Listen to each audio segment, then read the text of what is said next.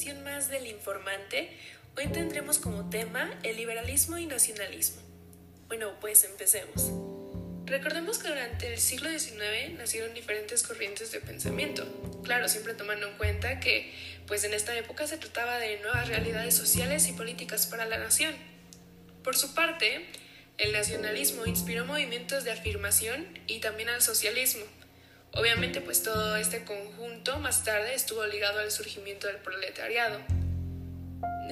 después de la derrota de Napoleón, si no mal recuerdo, en 1815, las potencias vencedoras contuvieron su apoyo a partir del Congreso de Viena y de la Santa Alianza. Esto para fortalecer la expansión de las ya antes mencionadas corrientes ideológicas. El liberalismo, por su parte, estaba más centrado en el pensamiento hegemónico. Durante el transcurso de la Revolución Francesa, cabe aclarar que tuvo una gran influencia. Hablando posteriormente a la restauración del Imperio Napoleónico, surgió el liberalismo moderado. Este era una leve combinación entre el liberalismo revolucionario y el absolutismo tradicional. Algunos pensadores que puedo mencionar por los cuales se inspiró la ideología son ejemplos como Benjamin Constant y Alexis de Tocqueville.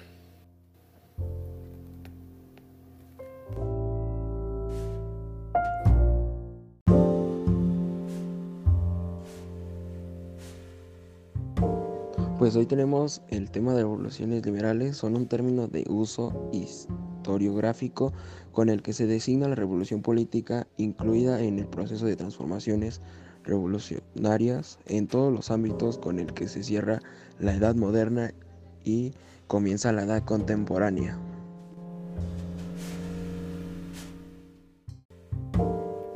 Muchas gracias, Brandon, pero tampoco podemos olvidar el segundo imperio de Napoleón III que aunque duró 18 años fue de grandes cambios, siendo Napoleón Bonaparte presidente de la Segunda República Francesa.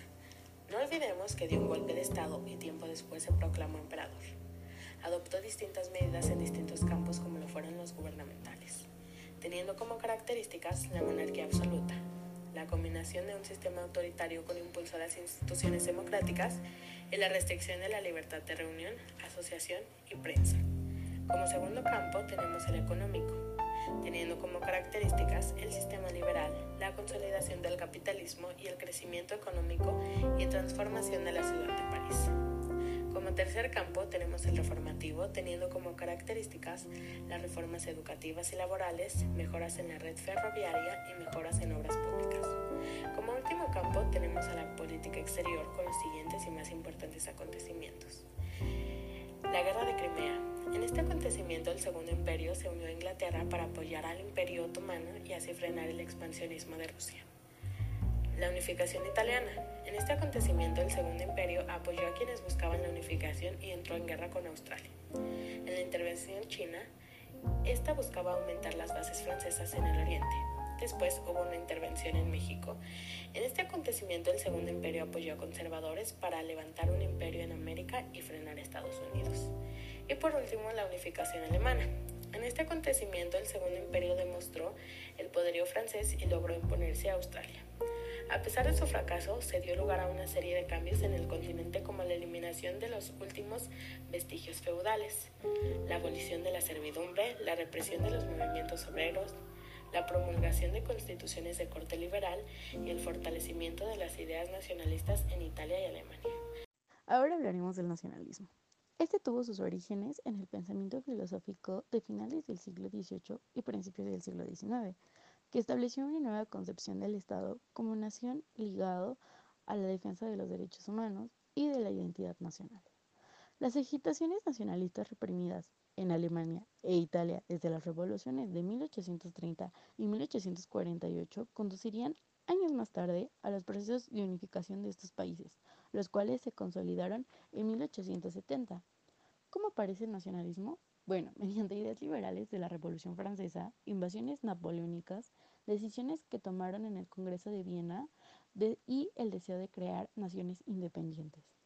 ¿Cómo influye? Bueno, algunos países desarrollaron una conciencia nacional con sentimientos de pertenencia a una comunidad diferenciada por su cultura, idioma, religión, pasado común costumbres y tradiciones. En la unificación italiana transcurre de 1815 a 1871, dividida desde la caída del Imperio Romano de Occidente. Fue conocida como Resurgimiento. Fue el resultado de varias guerras, apuestas arriesgadas, complejas tramas políticas, traiciones y algún golpe de suerte. La península itálica estaba compuesta por varios estados, el reino lombardo veneto, bajo el dominio austriaco, los estados pontificios, el reino de Piamonte, el reino de dos Sicilias, entre otros. Varios intentos de unificación fueron aplastados principalmente por gobiernos austriacos y sus aliados. La hábil política del conde de Cobourg ministro del Reino de Cerdeña, logró interesar al emperador francés Napoleón III en la unificación territorial de la península, que consistía en expulsar a los austriacos del norte y crear la Confederación Italiana. En la derrota del Imperio Austriaco por el ejército francés y sardo Piamontes, el acuerdo no se cumplió integralmente.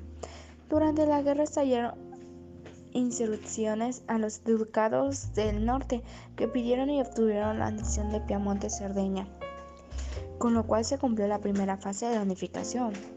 En la segunda fase se logró la unión del sur cuando Garibaldi, inconforme con el tratado de entre Combou y Napoleón, se dirigió a Sicilia con las camisas rojas, conquistándola y negándose a entregarlas a los piamontes.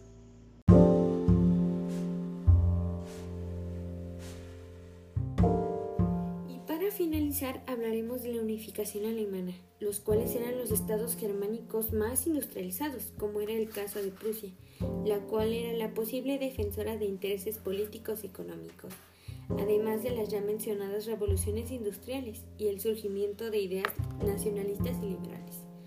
Como idea principal era la separación de Austria y así poder formar un Estado nacional. Pero Guillermo de Prusia eh, nombra a Otto von Bismarck como pretensor a instalar la gemiona prusiana, la cual da formación al Solvein o la Unión Aduanera Alemana. Esta facilita la industrialización y el desarrollo de comunicaciones ferroviarias. Pero algunos causantes fueron el Congreso de Viena, la cual divide 39 estados bajo la tutela de Austria o la Confederación Germánica. Además, algunas guerras logran su unificación, las cuales fueron las guerras de los deducados, la guerra austro-prusiana y la guerra de franco-prusiana, que lograban recuperar los deducados que estaban en poder en Dinamarca. Además, se convirtió en el estado más importante de la Confederación Germánica, además de reforzar fronteras, debilitar a Francia y formar una unificación para que así esta fuera bajo Germiona Prusiana la unificación de Alemania.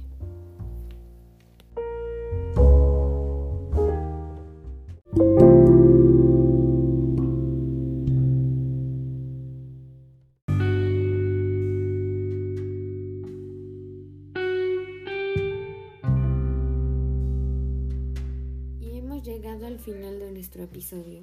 Ojalá y te haya gustado mucho. Así que nos vemos en uno nuevo. Adiós.